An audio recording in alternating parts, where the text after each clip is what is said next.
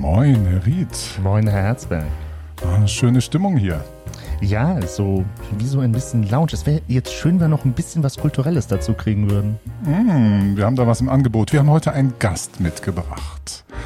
Uns zugeschaltet ist heute remote per Zoom. Wir sehen ihn. Äh, alle anderen müssen ihn nur hören, aber werden ihn bald sehen können. Um wen geht es? Genau, es geht um Peter Godatzka der äh, für die Stadt Halle an der Saale arbeitet, aber das ist nicht das, was uns primär interessiert. Er schreibt nämlich Krimis und zwar nicht so sehr dramatische als vielmehr lustige. Und die wird er in Kölbe vortragen.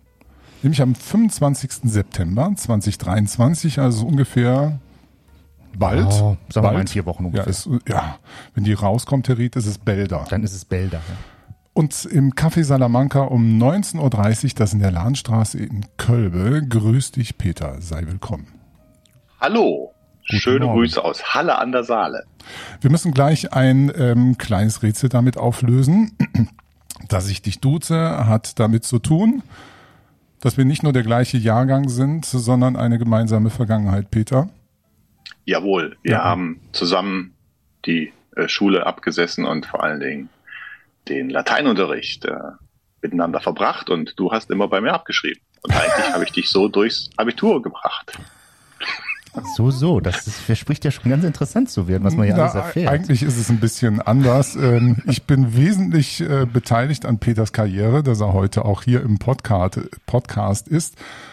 Und an seiner humoristischen Ader ähm, war ich, wie soll man sagen, Versuchsobjekt. Ne?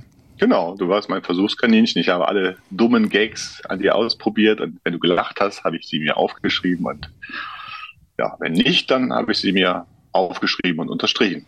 Und ich bin ein und ich bin ein dankbares Opfer gewesen, um dich mal kurz vorzustellen. Also unsere gemeinsame Vergangenheit ist in äh, hat sich ereignet in Hückelhofen, das ist in Nordrhein-Westfalen, ein kleines Zechenstädtchen damals. Was eine Powergemeinde. Ja, inzwischen, oder? Man merkt, doch, dass, äh, merkt, dass der Godatzka für eine Stadt arbeitet. Natürlich, muss das ja, immer positiv genau, darstellen, genau. richtig. Dann hat er studiert in Aachen Germanistik und Geschichte. Hast du es auch Drin? geschafft?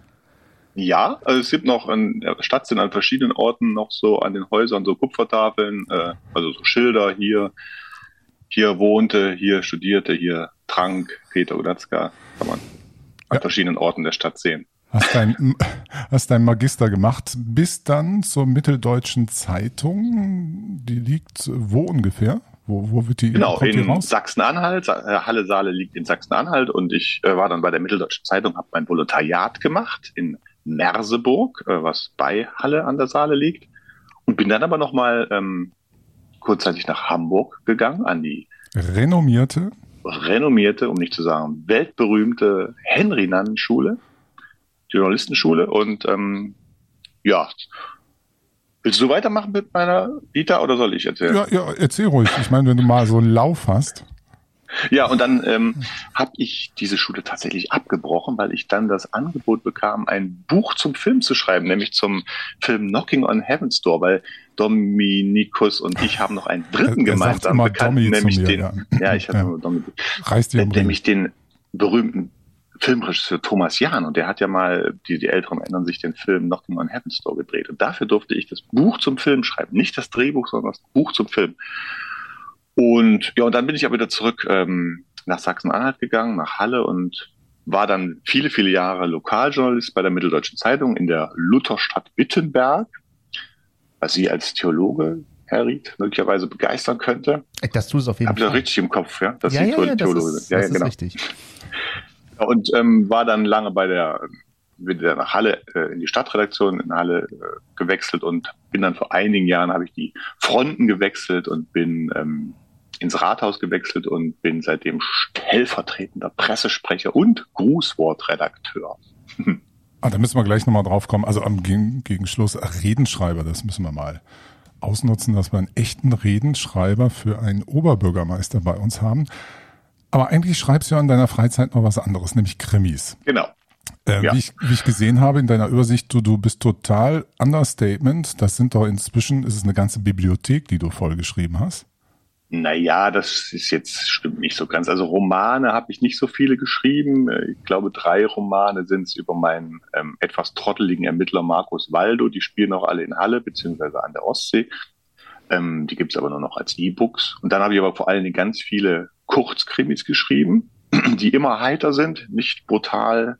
Da wird nicht gefoltert, sondern äh, höchstens gestolpert. Und die Bösen meinen es auch nie böse.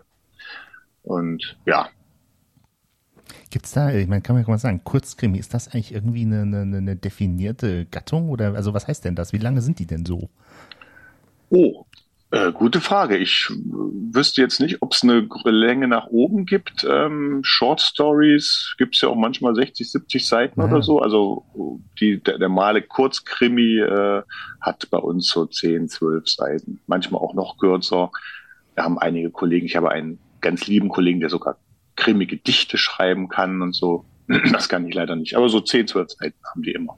Also eigentlich optimal für eine Lesung in einem Café.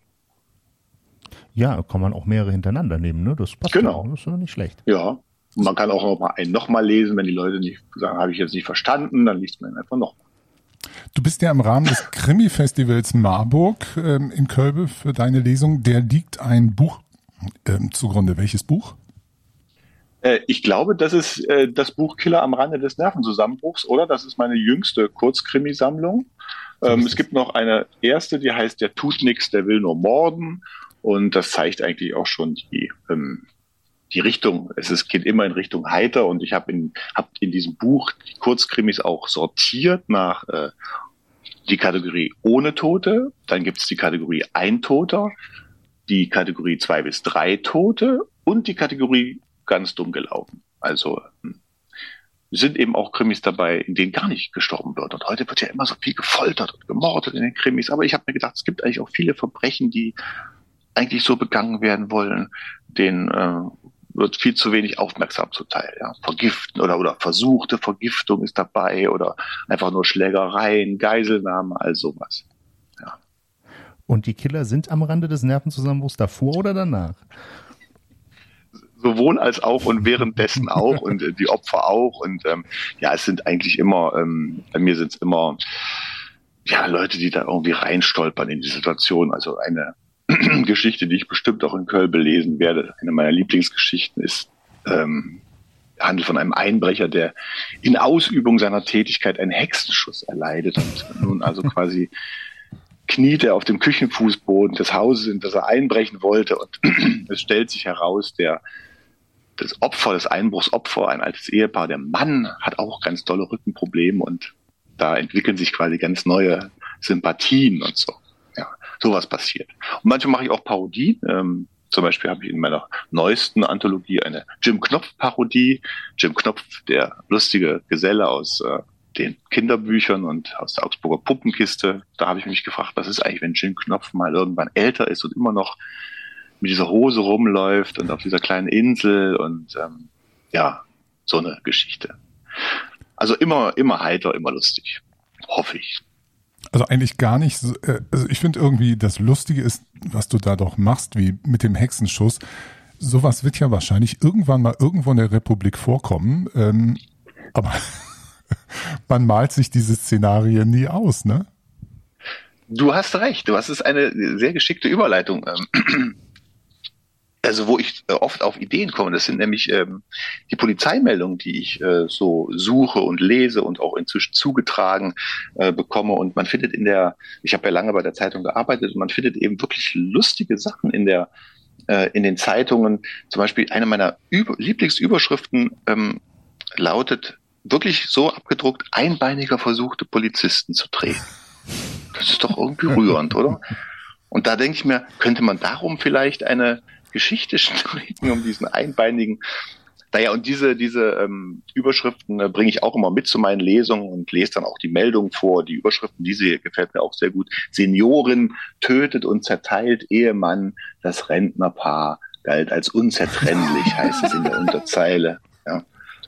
Oder aber auch natürlich ernsthafte Sachen, dass hier zum Beispiel Toter lag leblos in Wohnung. Ja. Auch kein schönes Schicksal. Nicht nur tot, sondern auch leblos. ja. Jetzt haben wir im Grunde damit auch schon eine Einführung von dir bekommen, wie deine Lesung abläuft. Ne? Du stellst dich Ja. vor, du machst erstmal ein Foto für, für Muttern. genau, ich fotografiere erst mein Publikum. Äh, ich bitte mein Publikum darum, spontan auszurasten. Mache dann ein Foto, was ich meiner Mutter schicken kann. Und ähm, ja, dann gibt's lustige Polizeimeldungen und dann ähm, gibt's eine Kurzgeschichte und dann gibt's wieder lustige Polizeimeldungen und dann gibt's wieder eine Kurzgeschichte. Das dauert so etwa vier bis fünf Stunden. Dann gibt's eine kleine Pause.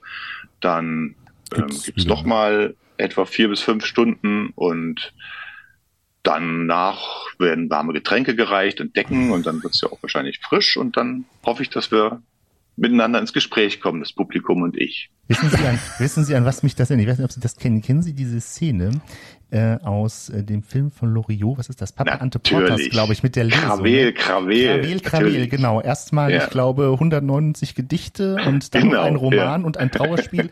Und dann, was ich Genau. das Beste finde, anschließend haben wir Gelegenheit, miteinander zu sprechen.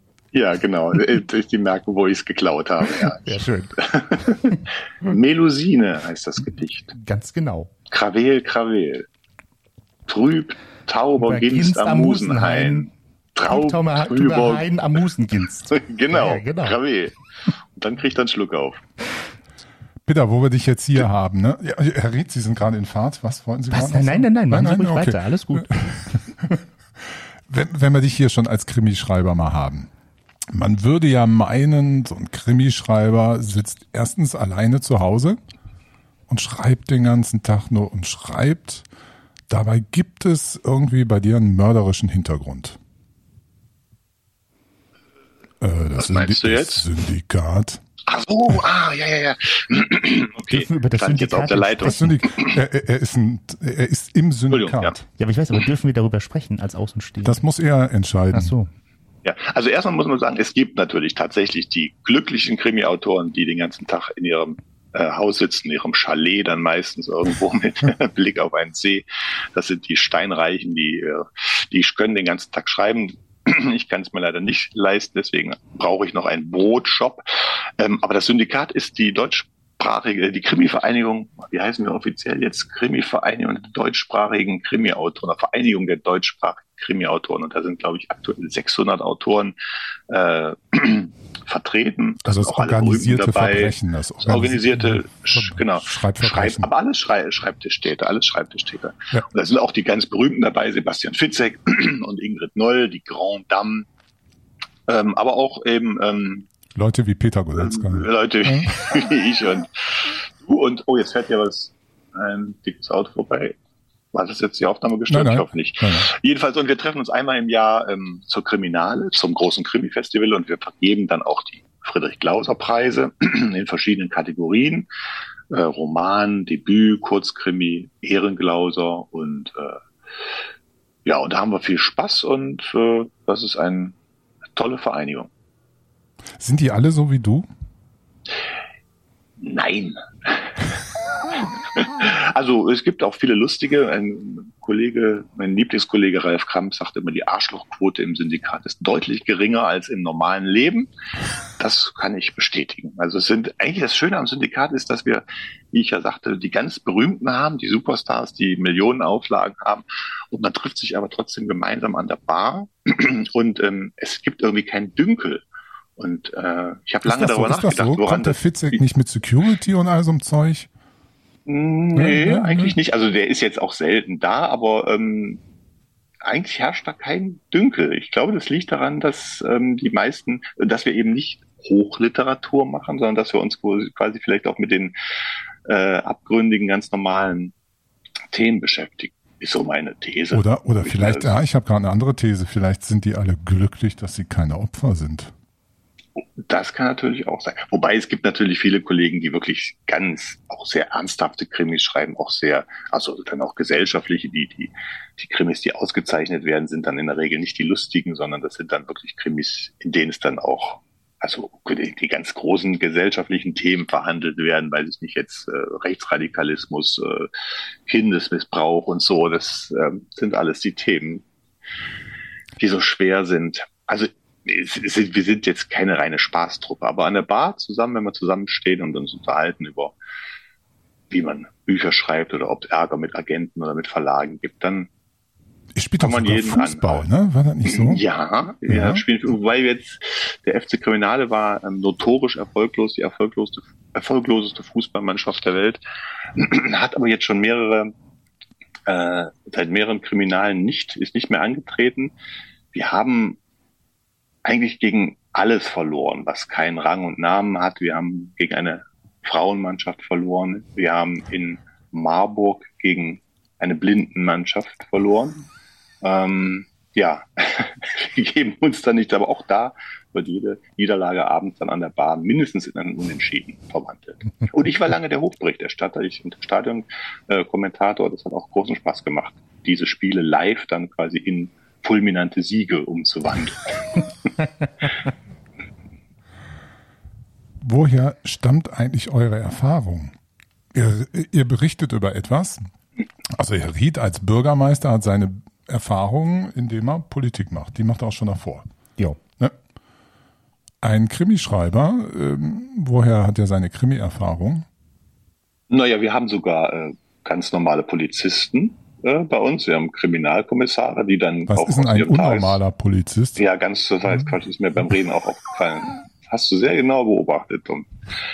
Also wir haben auch Polizisten, wir haben Juristen, die quasi auch ihre, ihre Tagesarbeit nutzen können. Und ansonsten, glaube ich, machen wir das, was jeder Schriftsteller macht, wenn er sich in ein Thema einarbeitet, der recherchiert einfach. Und ähm, wenn jetzt ein Kollege ein Krimi schreibt, der im rechtsextremen Milieu spielt, dann recherchiert er auch vorher. Und ähm, ja, so kommt man sozusagen an die Inhalte. Man fragt eben auch Experten. Ich habe jetzt aktuell ein, ähm, also im nächsten Jahr wird ein wieder endlich mal ein Roman erscheinen, der im Harz spielt. Da wird im Zentrum ein äh, Kontaktbereichsbeamter ähm, eine Rolle spielen und dafür habe ich auch mit einem gesprochen, der dann Kontaktbereichsbeamter ist, einfach zu wissen, was sind dessen Kompetenzen, was darf der machen, wie sieht der Arbeitsalltag aus, damit man eben nicht völligen Quatsch schreibt. Wobei es natürlich auch die Krimi-Farce gibt oder die Komödien, in denen hat man natürlich Freiheiten und äh, man sieht es ja auch im Fernsehen, äh, weiß ich nicht, am Münster-Tatort, der glaube ich nicht viel mit der Realität zu tun hat. Also zumindest nicht, äh, was die Pathologie äh, angeht. Das mag vielleicht dann noch etwas anders sein. Aber äh, Herzberg hat ja jetzt gerade schon gesagt, ich würde mal gerne in meinen Bereich ein bisschen rüberschwenken. Also Sie arbeiten ja für äh, die Stadthalle, konkret eigentlich für den äh, ja, eigentlich muss man sagen, für den Bürgermeister, nicht für den Oberbürgermeister derzeit. Denn ja. der ist ja nicht im Dienst, ne? Ist ja auch ein das kleiner stimmt. Krimi sozusagen. Äh, das ist schon wieder ein Krimi, ja. Das, äh, der ist ähm, aktuell suspendiert, ja. Im Zuge der äh, Pandemie ist er suspendiert worden. Ähm, ja, wir müssen darüber auch nicht weiter. Das ist eine, was ich eigentlich wollte. Ähm, also Sie, Sie haben ja gesagt, wie, haben, wie nennen Sie das Grußwortredakteur? Also ja. wir würden ja vielleicht sagen Redenschreiber, aber vielleicht können Sie mal ein bisschen berichten, wie machen Sie das? Na, ich bin eigentlich, also ich bin stellvertretender Pressesprecher und wenn mein Chef in Urlaub ist, dann bin, habe ich da sozusagen den Hut auf, aber wenn er da ist, dann bin ich quasi eigentlich verantwortlich für alle, für alle Schreiben, die so rausgehen und das sind ja äh, also zum einen Reden, die der Bürgermeister halten muss, da mache ich dann Vorschläge, worüber er reden kann, weil es ja doch recht viele sind, viele Termine, die er wahrnimmt. Ähm, aber auch äh, Glückwunsch schreiben, Kondolenz schreiben, mitunter auch Einladung. Äh, ja, das läuft eigentlich alles über meinen Tisch. Wie viele äh, Reden, äh, egal jetzt auf kurz oder lang, wie viele sind denn das so in der normalen Woche? Ähm, also ich hatte letzte Woche äh, hatte ich, war ich nur vier Tage da und hatte fünf, äh, fünf Reden äh, schreiben müssen, vorbereiten müssen. Das ist auch unterschiedlich. In der Corona-Pandemie ist es natürlich doll runtergegangen. Ähm, ich sag mal, im Jahr sind das, glaube ich, etwa 150 oder so, immerhin. Äh, da kommt schon ordentlich ja. was zusammen. Es sind natürlich manche Sachen dabei, die sich äh, wiederholen, aber durchaus auch, äh, ja, da versuche ich dann halt irgendwelche originellen Zugänge zu finden. Manchmal kann man, man kann ja auch nicht immer lustig sein, man muss ja auch ein bisschen ein paar Informationen rüberbringen. Ähm, ja.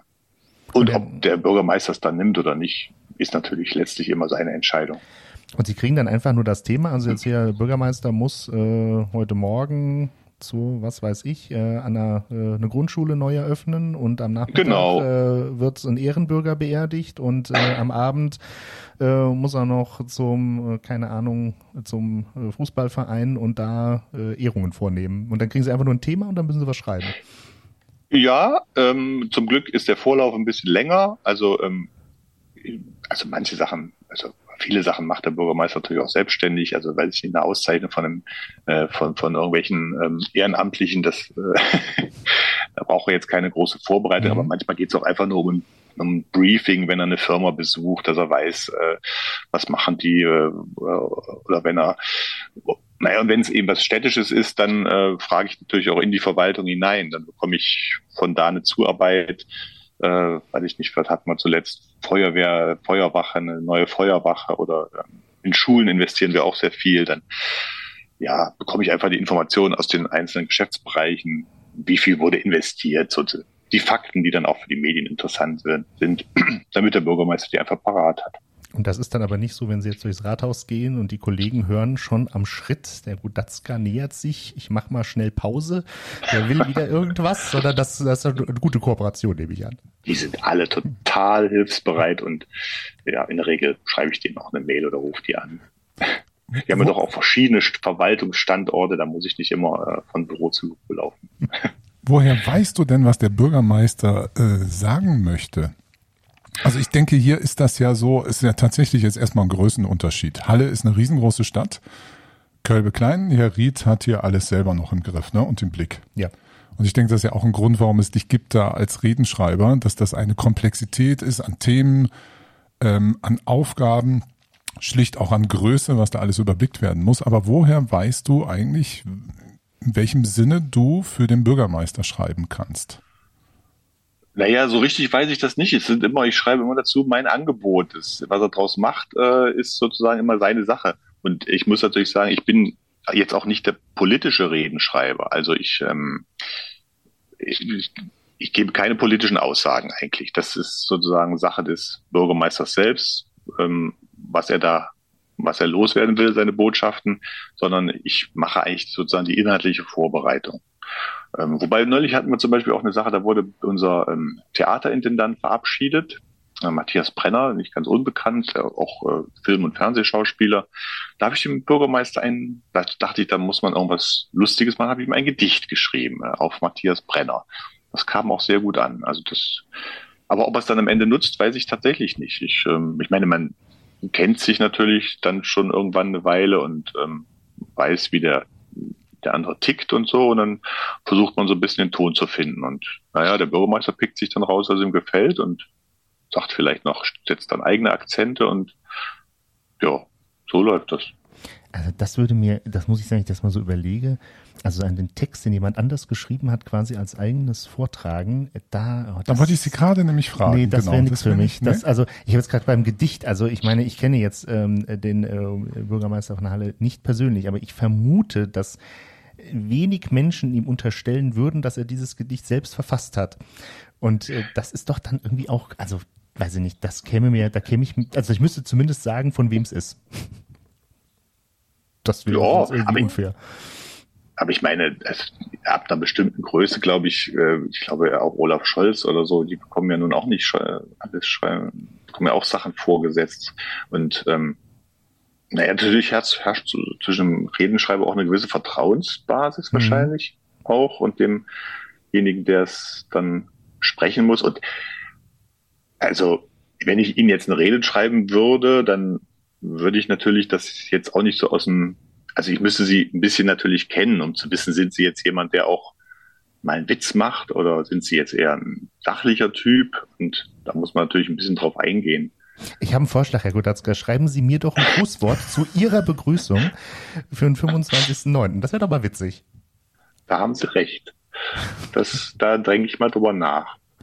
So etwa 90 Minuten oder so. Also ich bin, Sie haben ja schon gesagt, also ich bin ja Theologe und ich bin jetzt Bürgermeister. Das heißt, ich kann stundenlang sinnvoll, interessant und weiterführend sprechen. Also es ist überhaupt gar kein Problem. Ja, muss ich mal gucken. Ich müsste eigentlich meinen Chef fragen, ob ich das sozusagen während der Dienstzeit noch nebenher dann auch machen darf. Aber ich, Aber das war glaube- die Chance, Peter, mal Herrn Ried einzubremsen. Das ist überhaupt nicht nötig. Verstehe ich gar nicht. Wieso lachen Sie denn jetzt? Äh, Gar nicht, das war nur, ich fand es nur schönes Angebot an Ja. Peter und er hat's, Ja. ja, das springt er nicht so drauf an gerade, aber Das klingt so nach Arbeit. So. genau, genau, das habe ich Ist ja nicht so, dass geahnt. ich mich langweile. Genau. So eine Minute Text kostet irgendwie schon mal 20 Euro oder sowas, ne? Also, da muss Ich ich, rechne äh, nach. Nee, nee, nee, nee. Also, dass man natürlich ein offizielles Amtshilfeersuchen an die Stadtteil und Amtshilfe ist per Gesetz kostenfrei. Also, so, die wissen schon, wie wir das machen. wollte gerade sagen, ich rechne eigentlich nach Buchstaben ab. Vokale kosten zwei Euro und Konsonanten einer. Ein E kostet drei, weil es so oft vorkommt. Ja, das heißt, äh, müssten wir die, naja, das sage ich jetzt nicht, sonst müssten wir sagen, müssten wir die, die Rede am besten in einer semitischen Sprache, Hebräisch oder so schreiben, die im Grunde nur Konsonanten hat. Und die Vokale muss man sich dazu denken, dann ist es billiger. Versteht man Oh, das keiner. ufert jetzt aus.